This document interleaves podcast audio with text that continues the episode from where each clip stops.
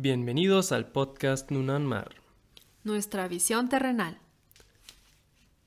Hola. somos Andre ¿Y Marcus? y con este podcast queremos mes a mes llevarte de viaje con nosotros, un viaje por y para nuestro planeta Tierra.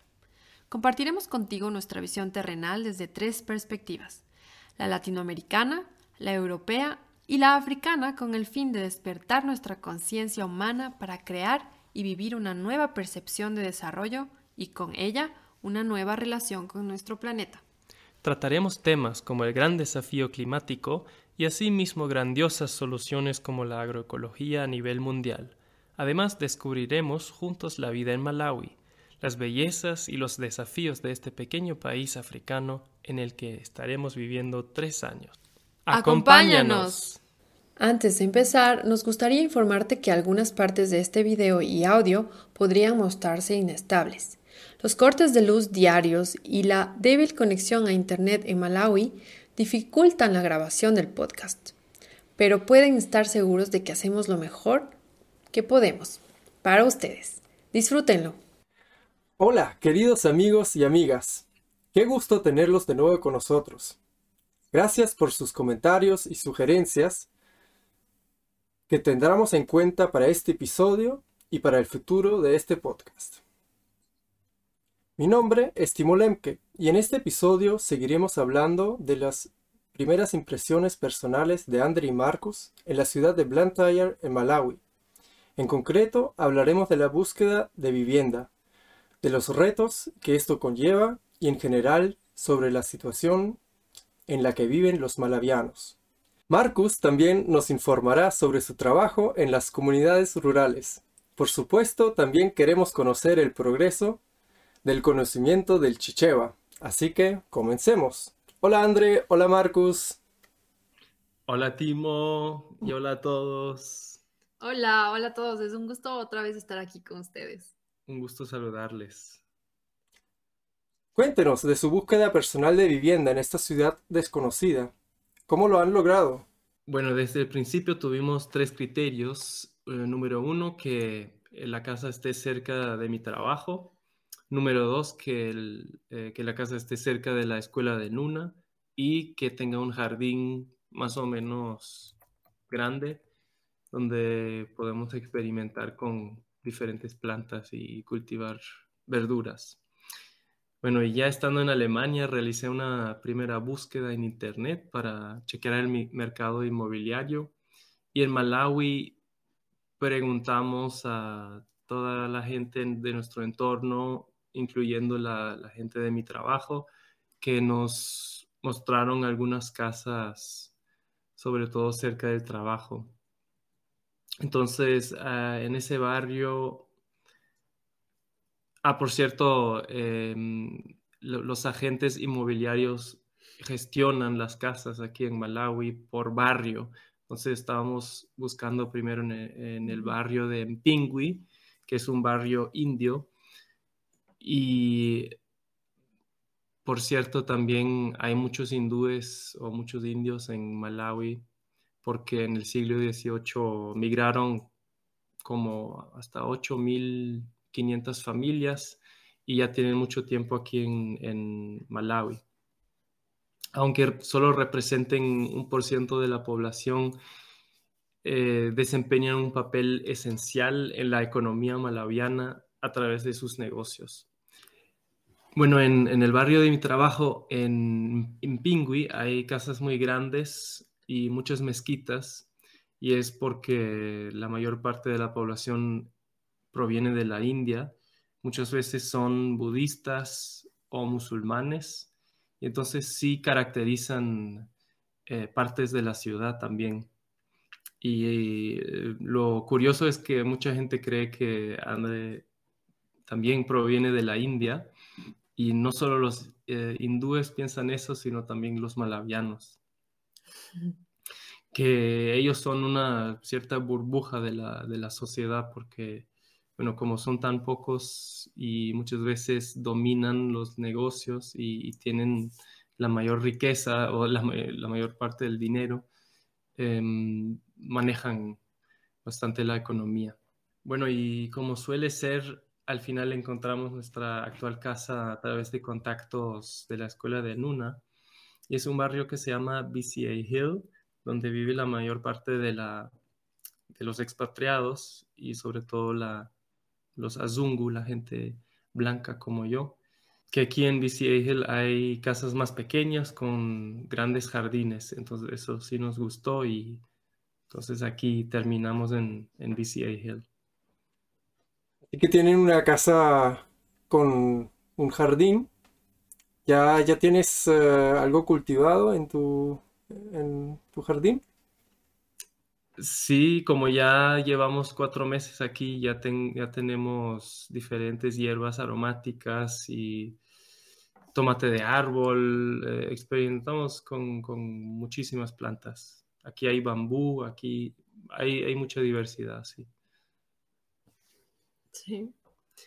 Em, otro criterio que se sumó a la búsqueda, em, o sea, que se sumó durante la búsqueda fue qué tan fiables son los dueños de casa o las dueñas de casa, pues. Em, en Malawi eh, se, bien, se avecina la, la, estación de lluvias y ya que son súper, súper fuertes las lluvias, las casas necesitan constantemente de reparaciones y es importante la fiabilidad de los dueños de casa que normalmente no es tan alta y eso también nos advirtieron. Entonces fue, fue también uno de los criterios eh, por los que nos decidimos por la casa en donde nos quedamos ahora. Pero también les queríamos contar que visitamos un barrio que se llama Chigumula, eh, no muy lejos de aquí, en el que solo viven malawianos de ingresos medios y bajos. Era una casita así súper bonita y también tenía un jardín pequeño. Y la verdad esto habría sido suficiente para nosotros y en la, y en esta casita también nos sentimos súper bien. Pero mm, al final no fue una opción porque estaba un poco lejos del trabajo de Marcus, sobre todo, y también de la escuela, ya que queremos ir al trabajo y a la escuela en, bicicleta o caminar. Entonces no, no fue una opción. Además, era, eh, era una opción interesante porque habríamos sido la única familia Azungu, como ya explicó Marcus, son Azungu son los extranjeros, em, principalmente los extranjeros blancos. Y mm, habríamos sido la única familia Azungu, la familia extranjera que habría residido en ese barrio. Y a nosotros nos habría encantado porque así habíamos ya logrado ese primer paso que queremos tanto. Nuestro gran deseo es integrarnos culturalmente en, este país, ¿no? Y conocer mucho más de la cultura de Malawi. Pero al mismo tiempo eh, nos aconsejaron muy curiosamente que no nos mudáramos ahí, que Ah, hubiésemos sido la única familia extranjera y que nuestra seguridad no, no estaba completamente eh, garantizada y etcétera. Entonces fue como que un poco raro escuchar eso y también nos dimos cuenta que en todos los barrios donde viven personas eh, de Malawi con ingresos medios y bajos no hay nadie em, extranjero. Eso nos dimos cuenta mucho, que no hay ese intercambio cultural entre azungus y malawianos en los barrios más sencillos. O sea, es casi nulo eso. Y mm, otra cosa de la cual nos dimos cuenta mientras estábamos buscando casa fue que mm, al lado de la casa en sí hay una casita al lado que son los llamados servant quarters, que es donde viven las personas eh, que ayudan con los diferentes servicios domésticos. Em, o sea, una vivienda para los empleados, ¿no? Eso fue súper nuevo para nosotros, no lo conocíamos de Europa, eso todavía em, hay, creo, en Brasil un poco. Eh, yo lo conocía de América Latina, pero como que algo de hace muchísimo tiempo, em, lo conecto un poco con la época colonial, así que sí fue un poco chocante eh, vivir esta realidad y saber que esto aquí todavía sigue siendo, sí, parte de la realidad de este país, ¿no? Entonces, la familia que vivía en esta casa antes de que lleguemos nosotros tenía siete empleados, cuatro guardias, una em, eh, persona para el, servicio doméstico, otra persona para el jardín y otra persona me parece que era para cuidar los niños, ¿no? Algo así, pero eran siete. Y nos preguntaron antes de irse si es que podíamos seguir ofreciéndoles trabajo a estas personas. Y claro, nosotros estábamos bastante abrumados al principio porque, em, por un lado, sabíamos lo difícil que es la situación ahorita alrededor del mundo y sobre todo en un país como, Malawi que es tan pobre. Y por otro lado, también era como que una gran responsabilidad de encargarnos de siete personas eh, que trabajen a tiempo completo y también era un factor económico, obviamente, ¿no? Em, y que nos tengan también como su única fuente de ingresos. Bueno, al final decidimos ofrecer trabajo a cinco personas, tres guardias, eh, una ayudante doméstica y un jardinero. Y estas personas trabajan eh, a medio tiempo y así tienen oportunidad de encontrar otro trabajo en, su tiempo libre o simplemente tener más tiempo para sí mismas o para su familia, ¿no? Que nos parecía mucho más como justo. Y aunque no es fácil, tuvimos la oportunidad de, conocer un poco más de estas personas y em, también darnos cuenta de su realidad, ¿no? De la realidad que viven, que viven aquí. Y aunque hasta ahora no han aceptado la invitación a comer con nosotros, prefieren comer siempre entre ellos, y también porque comen algo específico malawiano. Em, igual yo les he invitado a comer eso, pero siempre deciden que, que no. Así que mm, ya, igual creo que no hay duda de que en algún momento sí podemos comer juntos y aquí se dice pangono, pangono, o sea, poco a poco. Yo entendí que tienen tres guardias. Uh, cuéntenos de la seguridad. ¿Su casa está siendo vigilada las 24 horas del día? No, nuestra casa solo es vigilada 12 horas durante la noche y normalmente aquí durante el día no es necesario tener un, guardia porque la gente aquí se conoce en este barrio, así que la gente no se atreve de entrar en otras casas o, subir los muros, atravesar los muros de, las casas. Sí, antes sí, esta casa fue vigilada todo el tiempo cuando vivía la, la otra familia, Pero nosotros nos dimos cuenta de lo que acaba de decir Marcos, entonces decidimos decirle al personal de seguridad que solo trabaje en la noche. Aunque, y por eso ellas se turnan este trabajo, ¿no? En Blanchaya parece que hay guardias de seguridad por todas partes, en realidad, y las casas tienen puertas de seguridad en dentro de la casa, o sea, puertas de, de metal dentro de la casa, separando algunos de los, sobre todo la parte donde uno, donde uno duerme. Sin embargo, o sea, yo diría que hasta ahora teníamos una cierta y agradable, cierto y agradable sentimiento de seguridad, ¿no? En Malawi. Al contrario que en Nicaragua, porque ahí sí sentía yo, por lo menos, la, em, tenía el presentimiento de que tengo que tener más, de que tengo que estar más atenta todo el tiempo.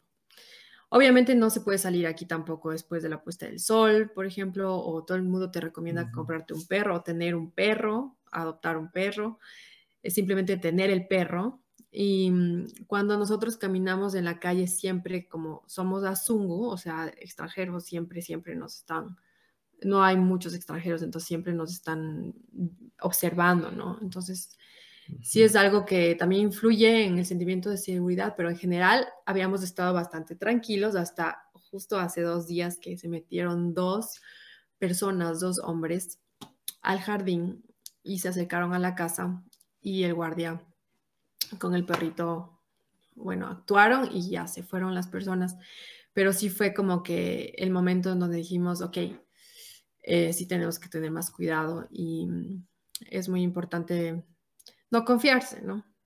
Sí. Sí, wow. no parece ah, fácil esa nueva experiencia. Pero me imagino que aprendieron mucho también con eso. Sí, sí, seguro. sí. todos los días aprendemos algo. Sí, bueno. Aunque sea una palabrita en chicheva. Y bueno, mi, mi pregunta sería ahora con el tema de la movilidad. ¿Cómo van a la escuela y al, trabajo? Bueno, solemos, bueno, yo suelo moverme en, bicicleta y mm, traigo la nuna, llevo la nuna a la escuela y después sigo al trabajo. Y después André la recoge a pie. Y bueno. Aquí también podemos ver un, video ah, donde vemos a, ti montando en una, en una bicicleta y Luna está ahí sentada encima. Sí, es una, una bici vieja de correo, porque ahí puedes ver la cesta enfrente donde lleva la nuna. Entonces vamos a ver estoy cómo... bajando. Bajando la entrada y bueno, se puede apreciar un poco el jardín, se Sí. ven algunos árboles y, y un camino asfaltado que sale hasta la calle. Y estamos viviendo en un pequeño cerrito también. Entonces ahí tenemos una brisita y bueno, sí estamos felices, se puede decir aquí. Bueno, perfecto. Entonces, la, la próxima foto que nos trajeron es aquí. Vemos a la Nuna caminando a la escuela o de la escuela a la casa, me imagino. Sí, Y sí, exacto. se ve una, una calle y dos gallinas. Sí, es una calle asfaltada y Nuna y yo estamos yendo, como quien dice, por la vereda, eh, que es de césped, y al fondo se ven esas dos gallinas que son de los vecinos. Y mm, ahí viven 18 familias. Ellos viven directamente al frente de nosotros y son 18 familias.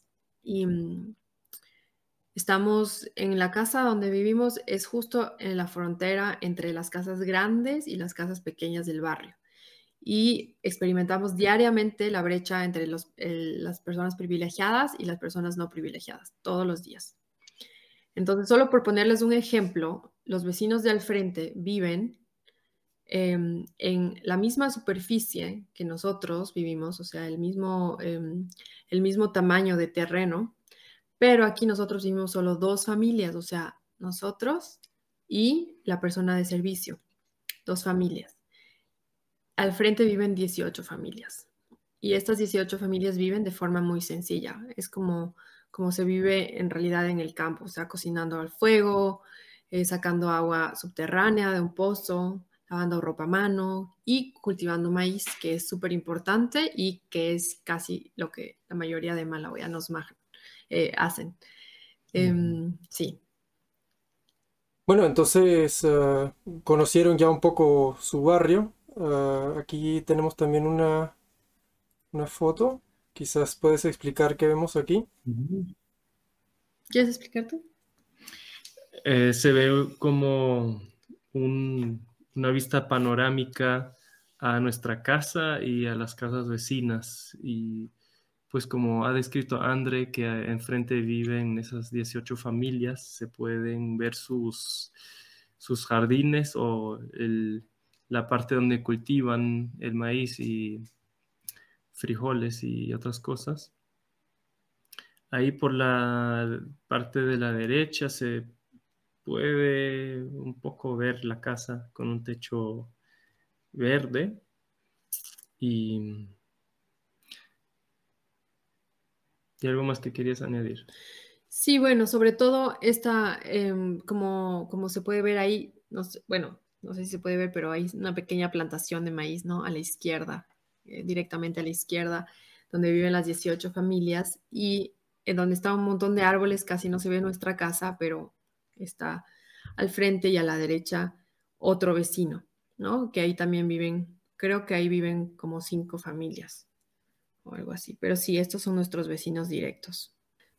Sí, y, un, y solamente una calle divide estas eh, dos realidades, ¿no? Las casas un poco, no tan grandes, pero con jardines gigantes y em, familias viviendo en casas mini, mini, mini pequeñitas y usando su jardín para cultivar cosas y poder ser autosuficientes, porque no tienen mucho dinero.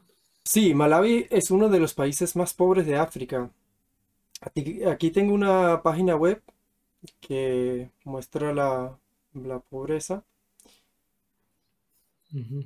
Y aquí en Malawi tenemos una pobreza de 50% que viven en, ¿cómo se dice? Ex- pobreza extrema. Pues en pobreza extrema, o sea, menos de un dólar noventa al día, ¿verdad? Sí.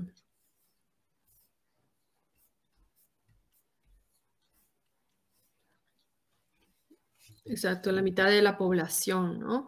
¿Cómo viven ustedes esta realidad? Bueno, existen diferentes realidades en Malawi, la urbana y la rural. En el campo, en las comunidades rurales o las aldeas, los malawianos viven casi sin dinero, pero hay mucho comercio. El alimento principal es, como había mencionado André, el maíz, la papa dulce y la papa, y diversas verduras de hoja como hojas de mostaza, calabaza y frijol pero también muchas otras, y a menudo se refinan con harina de cacahuete o de maní. La mayoría de la gente vive con un euro o menos al día, en mi experiencia. La tasa del SIDA es algo inferior al 12% a nivel nacional y además la atención médica es insuficiente o inadecuada las mujeres suelen estar incluso más desprivilegiadas que los hombres y según el informe de la OCDE del 2019, el 27% de las niñas menores de 18 años están casados a la fuerza.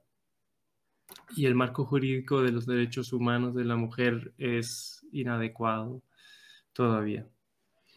Sí, es una una realidad que hace que mucha gente también salga de las aldeas y venga a la ciudad para buscar un trabajo y poder enviar, más que enviar dinero a las aldeas, es poder comprar cosas, sobre todo comida, para llevar a las aldeas.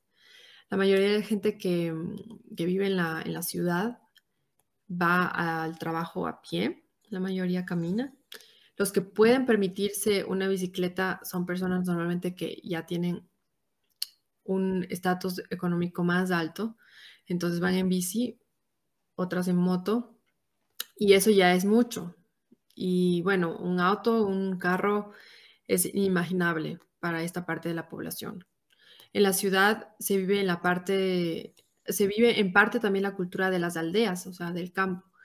En las afueras de la ciudad sobre todo, pero también en medio de la ciudad se forman pequeños pueblos urbanos, por decirlo así, Em, como el nuestro de al frente, con estas 18 familias que viven como en el campo. ¿En, qué medida tienen contacto con esas 18 ah, familias? ¿Y cómo sabes que son 18 familias? Bueno, ya hemos eh, entrado en contacto con ellos, ¿no? Ya hemos hablado y ellos tienen un puesto de verduras, venden verduras, entonces compramos ahí de vez en cuando nuestras verduras como, como son nuestros vecinos y principalmente hablan chichewa, entonces ahí podemos también perfeccionar o practicar nuestros conocimientos chichewa. Y ya que han avanzado un poco estos conocimientos, entonces vamos allá a comprar en chichewa. Y ahí conversando con ellos les pregunté cuántas familias viven ahí. Como son nuestros vecinos, entonces nos interesa mucho conocerlos mejor y con el paso del tiempo también construir una amistad, o quién sabe, como una comunidad, se nota mucho que nadie extranjero va a comprar ahí, o sea, la mayoría de clientes son de, Malawi, malawianos. Y se nota mucho este poco contacto con, la gente extranjera o la gente blanca porque, y también la gente india, porque un par de veces incluso los bebés lloraron cuando yo les, les quise saludar, así, ¿no? Es como que se asustan de, de, ver a alguien tan diferente. Y no me pasó una vez ni dos veces, sino algunas veces, entonces como que mi teoría creo que cada vez se, se confirma más. Pero exactamente queremos eso, reducir esta brecha entre los privilegios y, y eso solamente se hace a través del contacto, de un real contacto con estas personas en su idioma. Y hacerles saber que para nosotros, y yo estoy segura que para, ellos tampoco el dinero juega ningún, ningún papel en esta relación que tenemos, ¿no? Y eso es como nuestro gran deseo. Y estoy curioso de ver cómo se desarrolla ese, ese deseo. Y quizás nos puedes eh, explicar qué, vemos aquí en esta foto que vemos. Ah, sí.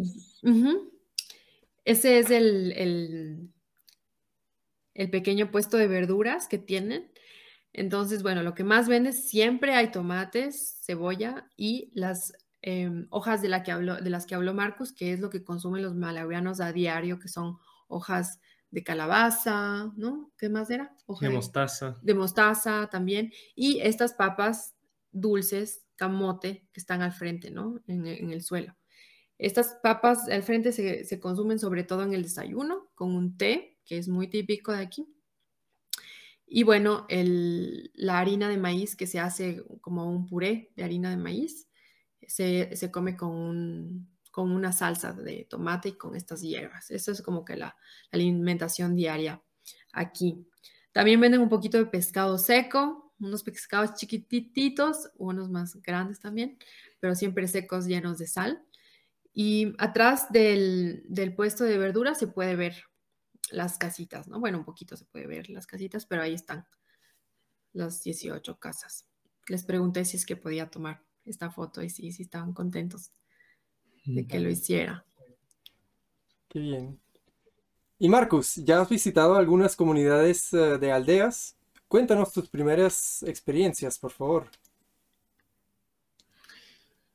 Bueno, yo trabajo, primero quiero explicar eh, dónde trabajo. Es una ONG que mm, se llama CARD, Churches Action in Relief and Development, y en este proyecto fomentamos la transición agroecológica. Queremos mejorar las prácticas agrícolas de los pequeños campesinos en Malawi y mejorar su soberanía alimentaria y, bueno, por lo menos la seguridad alimentaria, las dos cosas, ¿no? Que también se hay que diferenciar. Y esto para lograr mejorar la resiliencia rural, o sea, la vida del campo y he visitado a cuatro distritos en el sur y el centro de Malawi para conocer el personal local de CART y también para conocer las comunidades de campesinos y así tener una idea de, de su vida y de sus desafíos. Y el enfoque del proyecto es el mejoramiento de las prácticas agrícolas, como acabo de decir, igual como fortalecer el espíritu empresarial, por ejemplo, en la cría de animales, de pollos, de cerdos, sobre todo. En general queremos motivar a la gente para que utilice los recursos locales que a menudo se desechan o incluso se queman, como la cáscara de arroz o la paja para la producción de, compost. Y también agrandar rotaciones de cultivos, Em, otros temas son cultivos mixtos, sistemas silvopastorales, agroforestales, para mencionar algunos. Bueno, para los que no conocen estos términos, ¿puedes explicarlos, por favor? Sí, como no. Por ejemplo, la rotación de tres unidades de maíz, cebolla, cebolla, sería una típica de aquí del campo aunque es bastante monótono. Mejor sería una rotación de siete unidades y usar distintas familias de plantas. Por ejemplo, la papa y el tomate provienen de la misma familia, entonces hay que evitar eso. El cultivo mixto es un término general para diversificar plantas y eliminar los monocultivos, que aquí existe mucho maíz o papa dulce. Y para ello podemos emplear cultivos perennes como arbustos, árboles, incluyendo leguminosas, ya que ellas fijan nitrógeno en el suelo y así mejoran la fertilidad del suelo, y cultivos anuales en el mismo espacio. Eso queremos lograr y esto garantiza la resistencia ecológica y requiere menos insumos externos como fertilizantes minerales o pesticidas químicos sintéticos. Eso para resumirlo un poco. Entonces también nos traiste un par de fotos. Vamos a ver la Ajá, sí, correcto. primera. Bueno, aquí se ve una foto en Mchinji, un distrito al occidente del país y se pueden ver grupos de mujeres que han construido estanques para criar, chambo, que viene de, la familia de los cíclidos, la misma familia de la tilapia. Y aquí el gran desafío es, ya pueden ver que no hay muchos árboles, es de, mm, optar por plantar más árboles, convencerlos de, de, alguna forma para plantar más árboles y así proteger el suelo, sobre todo en este caso, porque es un pántano, entonces aquí no se tenían que esforzar mucho para acumular piscinas o estanques de agua. Y bueno, la razón por la que no plantan árboles es porque hay aves de presa que a veces cazan peces y entonces están convencidas de que eso pone en peligro a su fuente económica. Sí, bueno, también traje otra imagen. Aquí podemos ver una, ya, un grupo, una comunidad con que acabamos de hablar en esta casa comunal atrás, en el fondo. Y yo también ahí estoy parado atrás y alrededor está una buena parte de la comunidad con su famoso Fumu, que es el líder de la comunidad aquí acostado enfrente del grupo, poseando orgullosamente, posando, orgullosamente. Y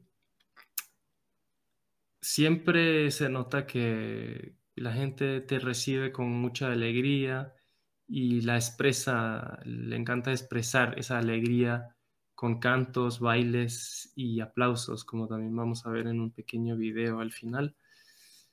Pero primero también les traje otras fotos. Una foto aquí de Ensanje, se llama, que queda en el extremo sur del país. Y aquí podemos ver una persona eh, que trabaja local eh, en CART y estamos parados en un jardín de, de un pequeño campesino que nos presenta orgullosamente sus grandes papayas aún inmaduras, aún verdes, y en el fondo se puede ver ajonjolí o sésamo que se está secando. Entonces eso también representa una fuente económica para ellos, la, venta de ajonjolí. Bueno, aquí en la última foto que traje es otra foto de ensanche, se puede ver un campo de cultivos hortícolas de una comunidad y se, aquí se riega con la ayuda de una bomba solar.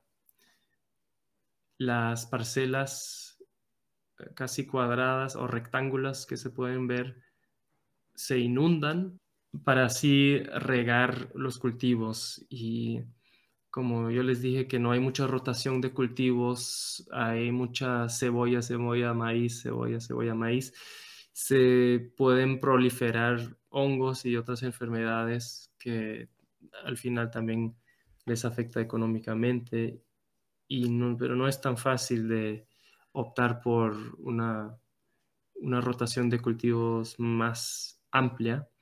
Entonces, este es el, eh, digamos, la misión de los próximos años, de también identificar prácticas sostenibles y, y, hablar con los campesinos para que de alguna forma lo adopten.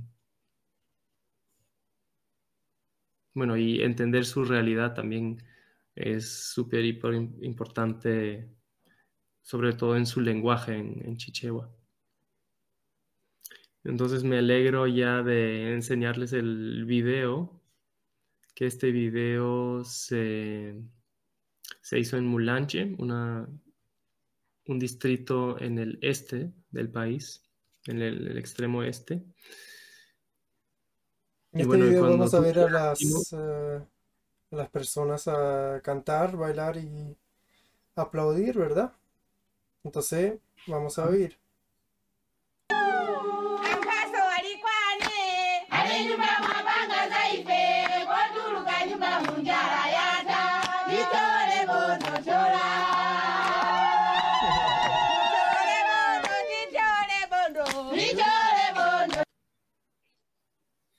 Ok, wow, suena, suena muy lindo.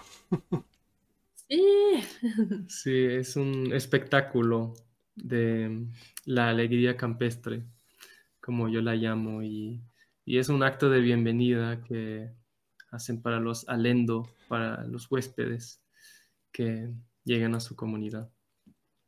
Sí, Entonces es y súper lindo. quizás po- podemos describir un poco qué, qué vemos, porque veo un gran árbol que no se ve mucho en, las otras fotos. ¿Qué nos puedes decir? Sí, hay muy pocos árboles grandes en Malawi, em, desgraciadamente se talan bastante y este es un árbol antiguo, ya tendrá unos 60 años por lo menos y es importante porque dona mucha sombra y como el sol en, en la mayoría de- del en en el mayor tiempo del año pega muy fuerte está bienvenido un poco de sombra.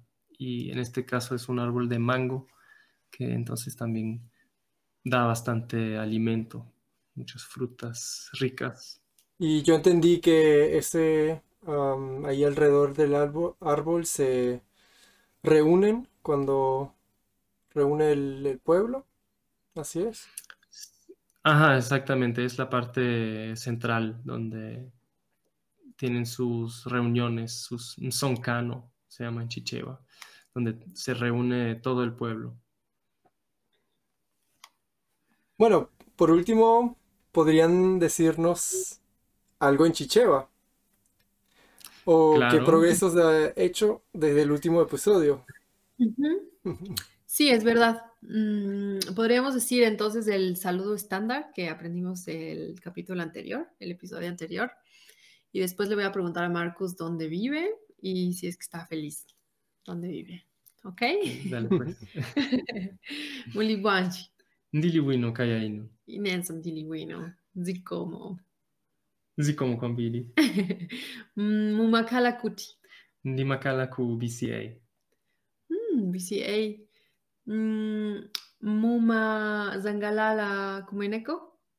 Ndimasangalala kwambiri chifukwa ndili, ndili ndi mitengo ambiri. Sí, Sangalala significa ser feliz o estar feliz. Eso se pueden eh, memorizar para ya aprender también un poco de Chichewa. Y eso es lo que le preguntó a Marcos, si está feliz donde estaba viviendo. Y él dijo, Que sí, que, que estoy feliz porque tenemos muchos árboles en el jardín. sí. Bueno, son impresiones muy interesantes los que, las que han traído. Yo quiero conocer más de sus historias. ¿Qué podemos esperar del tercer episodio, por favor? Quizás nos pueden decir.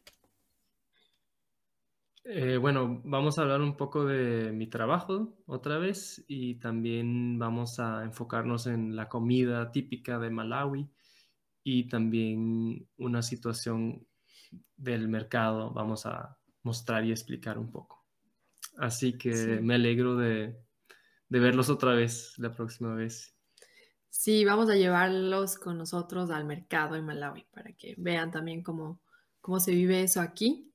Y mm, así que quédense conectados con nosotros. Este va a ser el último capítulo donde contemos mucho de- sobre estas experiencias personales. Después ya vamos a cambiar hacia los temas específicos, por ejemplo, movilidad, eh, por ejemplo, em, cómo se trata el tema de la basura, etcétera, y muchas cosas diferentes que hay aquí también. Así que esperamos haber podido conectarlos, aunque sea un poquito, con la realidad de este país, Malawi. Nos alegraríamos muchísimo si es que nos siguen en nuestros canales de mm, social media, o sea, ¿cómo se dice social media en español? Redes sociales, en nuestras redes sociales que tenemos Instagram, Twitter, Facebook y bueno, el, el video en YouTube también, si es que quieren ver con sus propios ojos las, las fotos que Marcus ha traído esta vez y yo también. Pueden también verlo en nuestro canal de YouTube. Estamos emocionados de verlos la próxima y gracias por estar con nosotros. También chequen nuestra página web, obviamente. Sí, ¿verdad? La página web nunalmar.com y dale like si te gustó. este video, no dudes de escribirnos tus comentarios, críticas constructivas. Y yo digo, hasta pronto. Chao, chao. Chao.